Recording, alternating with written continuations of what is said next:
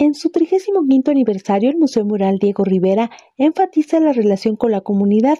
Para ello, organizará una serie de actividades de difusión con las personas que transitan por la Alameda. Detalla en entrevista a su directora Marisol Argüelles. En donde hemos puesto mucho, mucho énfasis es en los programas públicos. Entonces, bueno, vamos a tener conversatorios, etcétera, pero también vamos a salir a convivir con la comunidad, a hacer proyectos no nada más en la Plaza de la Solidaridad, sino este, proyectos que tienen que ver con nuestros ajedrecistas que están acá afuera, con las personas que eh, en los puestos ambulantes, con comunidades indígenas que están alrededor de aquí.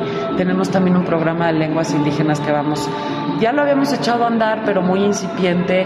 Ahora como que queremos, a propósito del tema del patrimonio, pues echarle más ganas a ese, a ese programa y darle brillo.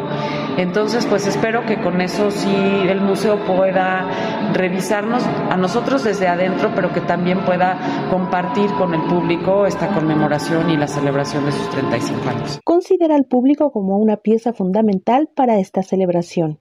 Tenemos también en este 35 aniversario un programa público muy importante, nos interesa mucho la comunidad, nos interesa mucho el entorno geográfico de este espacio para que su 35 aniversario creo que lo que estamos haciendo es reafirmar la utilidad de los museos, la importancia que tienen en la transformación, en la mejora de la calidad de vida de quienes nos visitan, pero sobre todo de quienes viven y trabajan y circulan alrededor de nosotros, que es muchísima gente aquí en la Alameda. El Museo Mural Diego Rivera alberga el mural Sueño de una tarde dominical en la Alameda Central realizado por el pintor en 1947 y que fuera rescatado del Hotel del Prado luego de los sismos de 1985.